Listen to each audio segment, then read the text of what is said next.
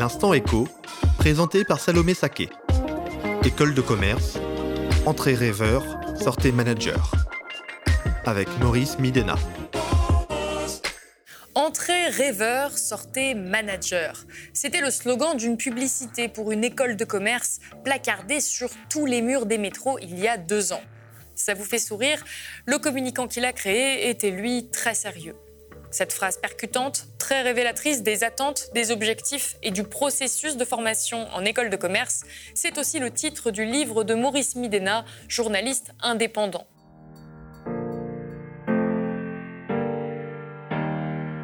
En une phrase très simple, euh, le en Business School, c'est une école de la transformation inspirée par le mouvement des Early Makers.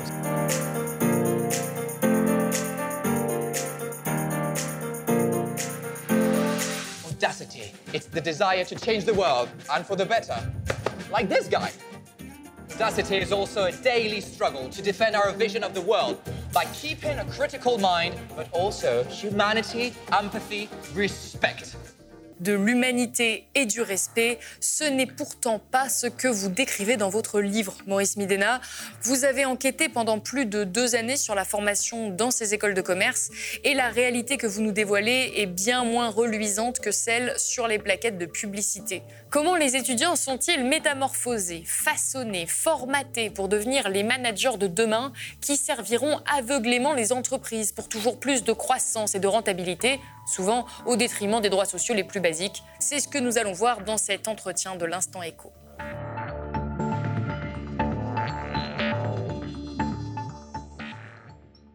Alors Maurice, vous avez été vous-même étudiant en école de commerce et aujourd'hui vous êtes l'un des rares à oser critiquer votre école, mais aussi l'existence même de l'ensemble des écoles de commerce. Pourquoi?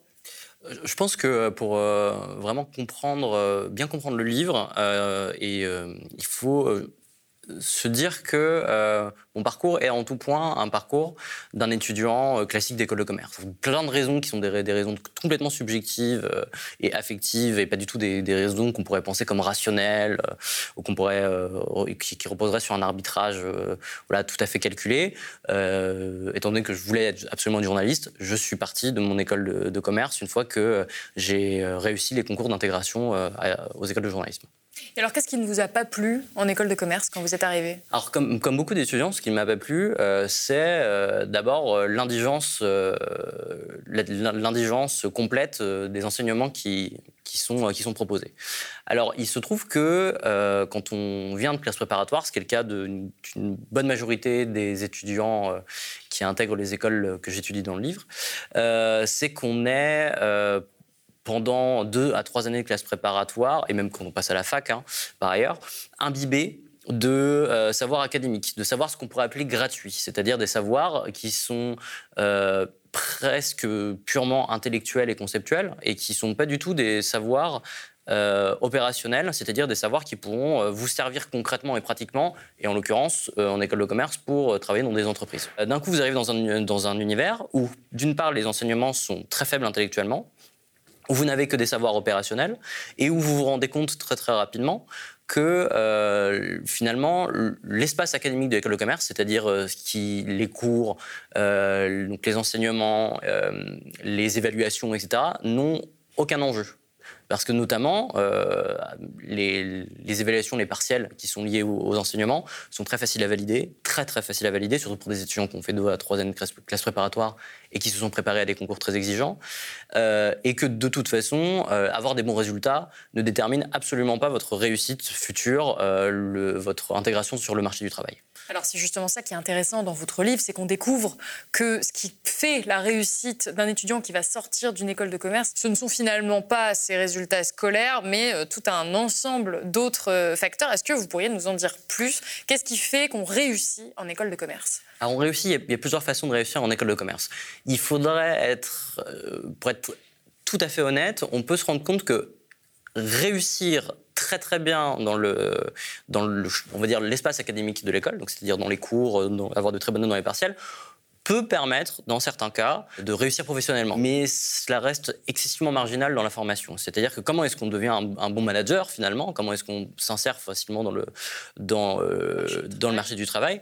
Euh, On peut dire qu'il y a deux, euh, deux ressorts. Le premier c'est le réseau, et c'est un des arguments phares de vente des écoles de commerce, d'autopromotion d'elles-mêmes, et c'est même ce qu'elles répètent très souvent aux étudiants quand euh, ils entrent dans l'école, c'est euh, maintenant vous allez rentrer dans un réseau, dans une école, avec, euh, qui va vous permettre de vous offrir des, stages, qui va vous permettre de vous offrir vos premiers boulots, etc. etc. Mais il y a aussi une autre chose qui est l'espace associatif des, des, écoles de commerce. Et c'est dans cette association qu'en fait ils vont développer ce que la sociologie appelle un habitus, c'est-à-dire euh, des modes de pensée, des modes de comportement, des modes d'action qui sont donc euh, qui commencent à être incorporés de managers. C'est un peu l'opposition voilà entre les, étudiants cool les étudiants pas cool. Les étudiants cool euh, qui sont en vue dans l'espace de, l'école de commerce, qui par conséquent peuvent prétendre à étendre leur réseau au sein de leur promotion, au sein de l'école, etc. Eux sont plutôt les étudiants qui vont se valoriser dans les, les, les associations qui participent à la vie intérieure de l'école, donc le BDE notamment, et tous les autres qui, vont, qui ont des projets même qui peuvent être soutenus par une certaine forme de ce, que diront les autres étudiants de naïveté, c'est-à-dire vouloir changer le monde en faisant des missions humanitaires, etc., eux seront forcément plutôt moqués, plutôt mis de côté, ou euh, en tout cas ne seront pas célébrés comme les autres et ne seront pas aussi, euh, n'auront pas autant d'attention que les autres. Mais dans tous les cas, c'est à ce moment-là que se joue notamment la formation d'un réseau? Alors, elle se joue à plusieurs endroits, c'est-à-dire qu'elle se joue en effet dans les associations, parce qu'en fait, le réseau, si vous voulez, euh, c'est pas du tout euh, l'idée qu'on pourrait se faire de juste avoir un, un annuaire d'anciens et on pioche un nom et on appelle, et ça, se fait quasiment jamais comme ça en vérité. Euh, et ensuite, il y a des sous-réseaux qui apparaissent, donc qui passent par les associations. Pareil, vous avez une annonce de job, euh, vous êtes un jeune manager qui vient d'entrer dans une école et vous cherchez, qui vient de rentrer pardon, dans la vie professionnelle et vous cherchez un stagiaire, et ben vous allez passer par le réseau de votre école ou par le réseau de votre association, etc., etc. Donc vous avez comme ça des, des, stages qui se, euh, qui se transmettent d'année en année dans les mêmes promotions, enfin dans les mêmes écoles, euh, de, de, promotion en promotion. Alors on comprend l'importance d'avoir un réseau, on comprend que donc l'intégration au sein des groupes d'étudiants euh, est prépondérante dans une école de commerce, et vous évoquez les nombreux bizutages qui sont faits, qui sont plutôt, euh, qui, sont des choses qui ont fait plusieurs fois scandale euh, dans la presse. Est-ce que vous, pourriez nous en dire un petit peu plus sur cette tradition presque euh, des écoles de commerce? Ah, Si vous voulez, c'est quand même une tradition qui est assez endémique dans le dans l'ensemble de l'enseignement supérieur en France. Hein, le, bizutage, ça a toujours existé ou presque, ça existe dans qu'en école de commerce hein, par ailleurs, mais ça y existe particulièrement dans une forme assez, euh, assez particulière. Et en fait, le bizutage, si vous voulez, euh, il, est excessivement multiforme et il a beaucoup de degrés différents. C'est-à-dire que selon la loi, euh, tout ce qui est le bizutage, c'est à partir du moment où on incite une personne, que ce soit de force ou non, à faire quelque chose qui paraît humiliant pas, qui paraît, c'est pas exactement le, ça l'intitulé, mais voilà, enfin, il y, a quand même cette, ces, ces dimensions-là. Et donc en vérité, vous pouvez avoir des choses tout à fait horrible, comme euh, par exemple, euh, c'est raconté par euh, un journaliste de Mediapart qui s'appelle Idban Raïs, que je cite d'ailleurs dans le, dans, le livre, où il développe par le menu le sexisme qui, qui, a, lieu à l'EDEC et à l'ESSEC notamment, et à HEC. Et, mais ça peut être sur des formes beaucoup plus, beaucoup plus subtiles, beaucoup, plus, beaucoup moins visibles et beaucoup moins, on pourrait dire, violentes. Puisque en fait, il y a beaucoup de gens qui vous diront qu'ils ont été, ils se sont laissés bisuter. Parce que c'est finalement la seule voie aussi pour être accepté. C'est exactement ça. C'est parce que ils voient dans euh, l'acceptation du bisutage, ou en tout cas dans une de ces, de, ces, formes modérées qui est tout à fait endémique dans les écoles de commerce, euh, de pouvoir se faire bien voir dans l'école. Et ça, c'est très important pour deux raisons. Alors, elle est importante pour euh, parce qu'elle peut vous permettre d'exister dans l'école et donc de vous faire un réseau et de, de préparer l'après mais elle est aussi importante en tant que telle, parce qu'en fait, euh, bah, tout simplement, la, gloire, être reconnu, euh, se faire des amis, multiplier les interactions sociales, etc., c'est une source réelle de plaisir pour ces étudiants, qui leur permet, notamment en partie, euh, d'apprécier leur passage en école et de mettre de côté tout ce qui pourrait, au premier abord, les répugner, c'est-à-dire ben, c'est-à-dire notamment les, enseignements, l'indigence des enseignements, et même l'ambiance un, petit peu générale de l'école de commerce, quoi, ou l'image qu'ils pourraient en avoir. Justement, en parlant de, cette ambiance, vous décrivez ce que vous appelez l'expérience d'étudiants en école de, commerce. Euh, vous parlez d'un glissement des étudiants d'un habitus académique à un habitus de manager au contact des cours et des associations, justement. S'accompagne, je vous cite, sous l'influence de la vie de l'école, d'un glissement de valeurs communément admises vers des normes plus libérées, voire brutales.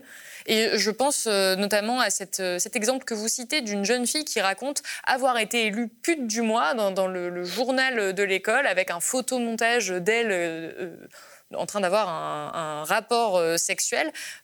comment comment est-ce que vous pourriez développer cette, cette idée de, glissement vers des normes plus brutales? De ce glissement justement d'un intérêt académique qui s'estompe vers vraiment les intérêts de devenir d'essayer de, devenir un bon manager s'accompagne donc d'un espèce de glissement moral qui, en fait, est aussi très lié au bizutage.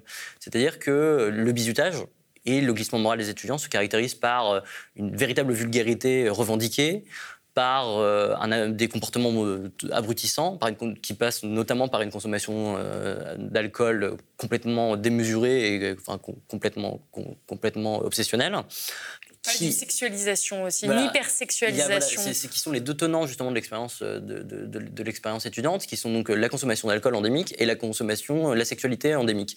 Alors euh, sans aucun jugement moral hein, par ailleurs là-dessus, mais jusqu'au jour où le problème de la consommation sexuelle des étudiants, qui est très très forte, elle a de, double tranchant parce que par exemple, euh, et c'est là que dès qu'on parle de sexualisation et de sexualité en école de commerce, intervient le sexisme de façon quasiment systématique. C'est-à-dire que euh, la consommation sexuelle est tout simplement euh, quelque chose de très commun euh, quand vous vivez dans des vases clos de façon permanente, tous ensemble, aux mêmes endroits et que vous, ne sortez quasiment jamais de, ce cercle-là. C'est aussi, pour certains individus, un moyen d'exister socialement, puisque vous avez votre notoriété aussi augmente en fonction du nombre de, vos partenaires sexuels. Et par contre, euh, intervient un sexisme parce qu'un garçon, euh, un jeune homme en tout cas, qui consomme énormément de, jeunes femmes, parce que là aussi, il y a quand même euh, c'est très, très, très, très, très hétéronormé. Oui, le, mot consommer vient assez rapidement. Il vient de l'école de commerce. Euh, on peut dire, on peut, enfin, il vient en tout cas du, monde de, l'économie, quoi, enfin du monde de l'entreprise. Mais euh, c'est plus on a... Le mot consommer des femmes, c'est quelque chose que vous avez entendu. Mais par contre, par contre euh, voilà, alors non, c'est celle-là, c'est vraiment moi qui l'utilise. le mot qui est très utilisé, par exemple, moi à Audencia quand j'étais à Nantes, c'était le mot valider. Voilà, c'est, on parle d'une validation, par exemple. On dit quand, quand, vous couchez avec quelqu'un, vous dites que vous validez cette personne. Et l'utilisation du mot valider est aussi et euh, c'est ça qui est plutôt euh, assez ironique pour euh, les partiels. Quand on dit qu'on valide un partiel, c'est quand on a réussi notre partiel. Et de la même manière, on utilise le mot valider pour dire quand on a validé une personne. D'accord. Voilà. Autant ça peut être très bénéfique pour un, garçon, autant une jeune femme qui validerait trop de, garçons serait tout de suite qualifiée de, salope, de pute. C'est ce qu'on appelle le syndrome, c'est ce que la sociologue appelle le, syndrome de la putain. On dévalorise très rapidement, très rapidement une femme qui couche trop. Et qui couche trop, qui, euh, là aussi, hein, je mets des guillemets partout, hein, évidemment. Euh, et c'est exactement ce qui est arrivé à la personne qui est appelée Laura dans le papier, euh, qui, en effet, parce que certains hommes qui s'occupent de journaux informels dans, les decks ont considéré qu'elle avait trop couché, ont passé des mois et des mois à l'humilier en l'accusant d'avoir fait, venir des MST dans l'école, en euh, la qualifiant de pute du mois, etc. Et donc, ce bizutage qui est endémique en école de commerce et qui peut arriver, qui, euh, qui est tellement systémique qu'il euh, a en effet voilà, des degrés très différents en fonction des écoles. Le bizutage arrive de façon tout à fait naturelle à des niveaux à, tout à fait immaîtrisables, et on en arrive à des humiliations terribles de, de, la part des, des, étudiants qui sont humiliés par leur, par leur père. Quoi. Je ne sais pas si vous avez vu ce film qui s'appelle La crème de la crème, qui parle d'étudiants en école de commerce, dans une prestigieuse école de commerce, qui monte un réseau de prostitution au sein de leur école et qui, euh, parce qu'il y a cette misère sexuelle de certains étudiants qui du coup payent pour pouvoir coucher avec des étudiantes qui elles ont besoin d'argent. Euh, ce film avait fait quand même beaucoup de bruit euh, à l'époque. Est-ce que ça vous semblerait plausible? Est-ce que pour vous, c'est réaliste ce type de, alors, il n'est pas du tout réaliste ce film. Euh, bon, alors il y a, des, y a des, phases qui le sont, euh, qui en effet euh, rappellent assez bien l'école de commerce quand vous y avez été. les étudiants qui ivres morts à la fin de leur soirée chantent les legs du Connemara, bon ça il n'y a pas de, a pas de souci. Ou le ventre glisse dans les couloirs des internats, ça, on, l'a vu. Mais le problème c'est que ça sous-entendrait, en fait, le film de, de, de, de Kim Chapiron sous-tend que les étudiants sont conscients des règles et surtout euh, mettre des mots très précis sur les grands mécanismes qui régissent le monde économique. Et ça, euh, c'est à mon avis vraiment se, tromper de, fil analytique. Parce que la grande force de l'école de commerce, c'est de former des étudiants qui vont devenir des managers, de très bons managers opérationnels, c'est-à-dire des gens qui vont être capables de coordonner des équipes, de gérer des projets, etc. dans les, dans, dans les entreprises sans leur jamais leur, leur, euh, leur, dire ou leur montrer ou leur faire penser les choses telles qu'elles sont, c'est-à-dire sous euh, le fait que le monde fonctionne sous euh, la domination d'une organisation capitaliste et d'un dogme néolibéral. Ça, jamais. Et donc, il y a beaucoup d'étudiants que j'ai interrogés interrogé qui m'ont dit, mais en fait, l'école de commerce, il n'y a rien de politique en école de commerce. Et euh, quand vous entendez ça, quand vous êtes sorti de l'école de commerce, quand vous, quand vous, y êtes, je me souviens qu'on m'aurait dit ça quand j'étais en école de commerce, je leur ai dit oui, en effet, rien n'est politique en école de commerce. Euh, en en sortant, euh, tout m'est apparu de façon complètement, complètement différente. Parce qu'en effet, et c'est la grande force, et c'est pour ça que j'essaie d'expliquer dans le livre que je, pense que les écoles de commerce sont symptomatiques d'un. de, de l'esprit du, du, néolibérisme et de l'esprit du capitalisme c'est que euh, non seulement l'école de commerce empêche de penser en, dehors du cadre néolibéral et capitaliste, mais c'est qu'en plus elle en fait disparaître complètement les bords. Et c'est-à-dire qu'elle confère euh, au mode d'organisation des entreprises, au mode d'organisation du capital, au mode d'organisation du salariat, etc. Et ça, j'essaie de le documenter le plus, le plus précisément possible dans le livre. Des états de fait indépassables, des états de fait naturels, comme si c'était comme ça et qu'on ne pouvait rien faire d'autre que euh, l'accepter et, faire, et, ce qu'on appelle être pragmatique, c'est-à-dire suivre une réalité qui est en fait une réalité historiquement, socialement, économiquement construite. D'où vient cette revendication du rejet de, l'intellect euh? Bah, C'est tous des élèves qui sont quand même issus de, filières académiques d'excellence à la base. Alors, il y a plusieurs choses. C'est-à-dire qu'on peut dire que la promesse de l'école de commerce, c'est qu'à partir du moment où vous avez travaillé euh, dur d'arrache-pied pendant deux, deux, ou trois ans et que vous vous êtes donné euh, quasiment à corps perdu euh, dans l'intellectualité, qu'à partir du moment où vous êtes en école de commerce, c'est terminé. Et c'est d'autant plus pour ça, c'est vous vous donnez à fond d'autant plus pendant deux ou trois ans que vous savez que d'une certaine manière, quand vous rentrez en école de commerce, ce sera terminé. Et que l'école de commerce, ce n'est plus le moment où on apprend des choses, on, étoffe notre culture générale, c'est un moment où on apprend à être un manager. Et en fait, l'environnement vous, le fait comprendre rapidement. De toute façon, à partir du moment où vous savez que les cours n'ont plus aucun intérêt, euh, vous, n'avez plus aucun intérêt à vous engager dans ce qu'on pourrait appeler dans la voie de l'intelligence. Donc on a euh, des étudiants qui, pour certains, reproduisent euh, une certaine forme de violence sur d'autres étudiants, dans un environnement qui est extrêmement codifié, des cours qui sont assez pauvres finalement intellectuellement, aucune stimulation intellectuelle. Et c'est donc ces gens-là qui vont devenir les managers de demain, qui vont euh, s'insérer dans, dans le monde économique. Selon vous, cette formation euh, dans les écoles de commerce, quelles conséquences elle a sur le monde du travail? Alors c'est très compliqué, euh, c'est très compliqué, mais elle a plusieurs incidences. Je pense que mais elles je ne pense pas qu'elles soient si claires que ça de prime abord. C'est-à-dire que déjà, il ne faut pas s'imaginer que la majorité des gens qui sortent d'école de commerce sont des gens qui ne côtoieront jamais d'ouvriers, jamais euh, de, de, travailleurs précaires, à part peut-être euh, les, femmes de ménage qui viendront nettoyer leur bureau, en vérité.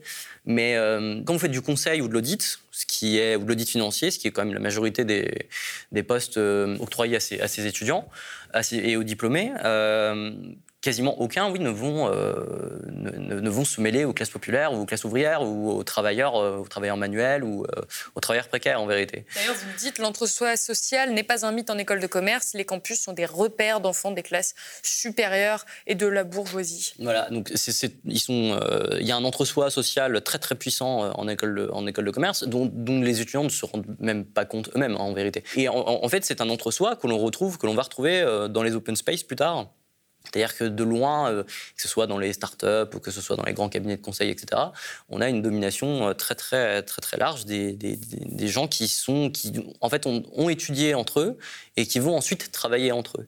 Et, euh, et de fait, une fois qu'ils vont, pour certains, prétendre à des à des postes de à des postes très élevés dans la stratégie des entreprises, etc., ce sont des gens qui ne côtoient plus de personnes qui même jamais côtoyé finalement même très certainement jamais côtoyé. Et donc en fait, toutes les réalités de violence du capitalisme, les liens de subordination, euh, la pauvreté, les gens qui sont mal payés, euh, les, emplois, les, la pénibilité des emplois, ce sont des gens qui ne côtoient pas, qu'ils ne connaissent pas en vérité. Euh, ils prennent pourtant des décisions. Pour... Et ils vont prendre des décisions de, sur, sur, sur, sur, la vie de ces gens.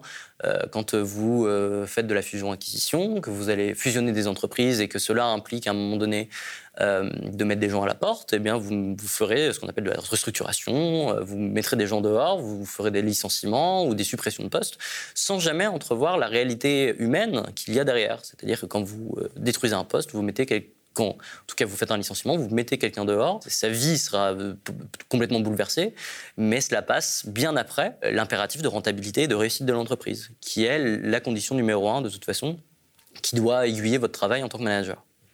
Et alors à un moment dans votre livre, vous citez quelqu'un qui dit l'école de commerce rend con.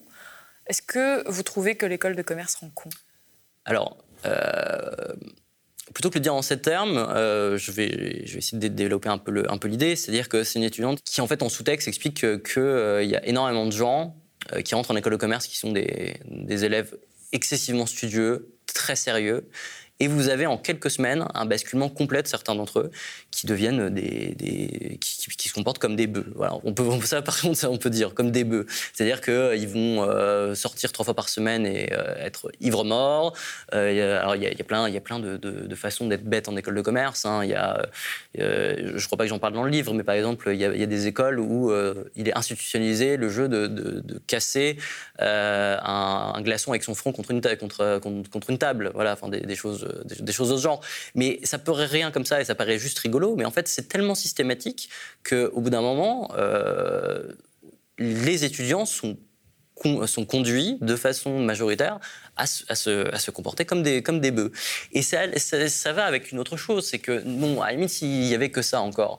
Mais le problème, c'est que eux-mêmes, les étudiants disent que euh, depuis qu'ils sont rentrés en école de commerce, ils sont moins intelligents qu'avant. Alors ça, c'est des, témoignages que j'ai eus. Euh, parce, pourquoi? Ben Parce que, bon, non seulement ils se comportent comme des bœufs, euh, comme des bêtes, on pourrait dire. Hein, je, parlerais d'une sorte d'abrutissement intellectuel, mais en plus, ils n'ont aucune ou presque plus de stimulation intellectuelle. C'est-à-dire qu'ils s'intéressent très très peu à l'actualité. Ils sont tous déjà, euh, le sociologue Gilles Lazuec leur marquait dans les années 90 que les étudiants revendiquaient le fait d'être complètement à côté de la plaque en termes de suivi de l'actualité de ce qui se passe dans le monde. Et 25 ans après, euh, bah, c'est toujours le cas, en vérité. Donc à partir du moment où vous avez des comportements abrutissants de façon systémique et, euh, systématique, et que vous avez une absence de vie intellectuelle, eh ben, on, peut dire, euh, on peut dire que oui, on est face à une situation d'abrutissement général des, étudiants. Vous dépeignez un tableau très noir de cette formation en école de commerce. Est-ce que, selon vous, il faut fermer tout simplement les écoles de commerce? Je ne pense pas, en l'occurrence. Si vous voulez, il y, a deux choses. Premièrement, c'est que si on ferme les écoles de commerce, euh, en fait, pourquoi Pourquoi est-ce qu'on fermerait les écoles de commerce? Parce qu'elles produisent des élites qui sont euh, abruties, qui sont déconnectées des réalités, qui sont focalisées sur des logiques de rentabilité euh, et qui euh, ne semblent pas avoir une valeur ajoutée pour notre société, en tout cas à la lecture de, votre livre. Tout à fait. Mais en fait, le, problème, c'est que c'est parce que le monde est configuré de telle sorte qu'elle favorise, les, elle favorise de, tels comportements et de tels impératifs. Dans, dans, un, dans un monde où l'organisation sociale et économique est régie par des principes tels que la propriété privée lucrative et le rapport de subordination salariale, qui se développent tous dans une configuration néolibérale où vous devez absolument libérer euh, les échanges de capitaux, libérer les échanges de marchandises, que vous devez produire, surproduire et surconsommer pour que tout cela tienne, la seule issue possible, euh, c'est de créer des écoles où on forme des gens qui, servent ce modèle-là, en vérité. Et c'est pas pas euh, un hasard si les écoles de commerce c'est un modèle qui euh, a 200 ans, qui a mis 200 ans à se développer. quasiment sur la même temporalité que le capitalisme libéral puis néolibéral en France. C'est le produit d'une époque, c'est le produit d'un monde, l'école de commerce. Et si demain vous les supprimez, vous aurez de facto une autre forme institutionnelle qui va se créer pour bah, pouvoir répondre euh, à un vrai, véritable besoin des, entreprises euh, en manager et en cadre de coordination. Euh, supprimer les écoles de commerce, ça ne supprimera pas le besoin des, entreprises d'avoir des, diplômés d'école de commerce. Et donc on aura juste une autre institution qui va se créer pour faire la même chose. Et là, là-dessus, il faudra plutôt penser à comment est-ce qu'on peut se saisir de la formation de ce qu'on appelle aujourd'hui des managers euh, pour faire de ces gens des gens qui euh, ont d'autres impératifs que ceux de l'entreprise, c'est-à-dire des, impératifs collectifs, des impératifs de réel, euh, avec des mots qui, qui, peuvent faire sourire par leur naïveté, mais de bienveillance, de respect d'autrui, d'égalité, de féminisme, d'antiracisme, etc., etc. Et ça, à mon avis, je pense qu'il y a une véritable idée de projet collectif et politique à avoir pour repenser la place qu'ont les écoles de commerce, pour repenser la formation de ce qu'on appelle des managers dans un monde qui pourrait, lui, être euh, désinvesti des impératifs capitalistes. Eh bien, merci beaucoup, Maurice Midena, d'avoir été avec nous. C'est la fin de cet entretien. Je rappelle que votre livre Entrée rêveur, sortez manager est disponible aux éditions La Découverte. Si vous avez apprécié cet entretien, n'hésitez pas à le partager sur les réseaux sociaux. Et si vous pouvez vous le permettre, devenez sociaux. Moi, je vous dis à bientôt. Le média est indépendant des puissances financières et n'existe que grâce à vos dons. Soutenez-nous sur lemediatv.fr. Et pour ne rien rater de nos contenus, abonnez-vous à nos podcasts.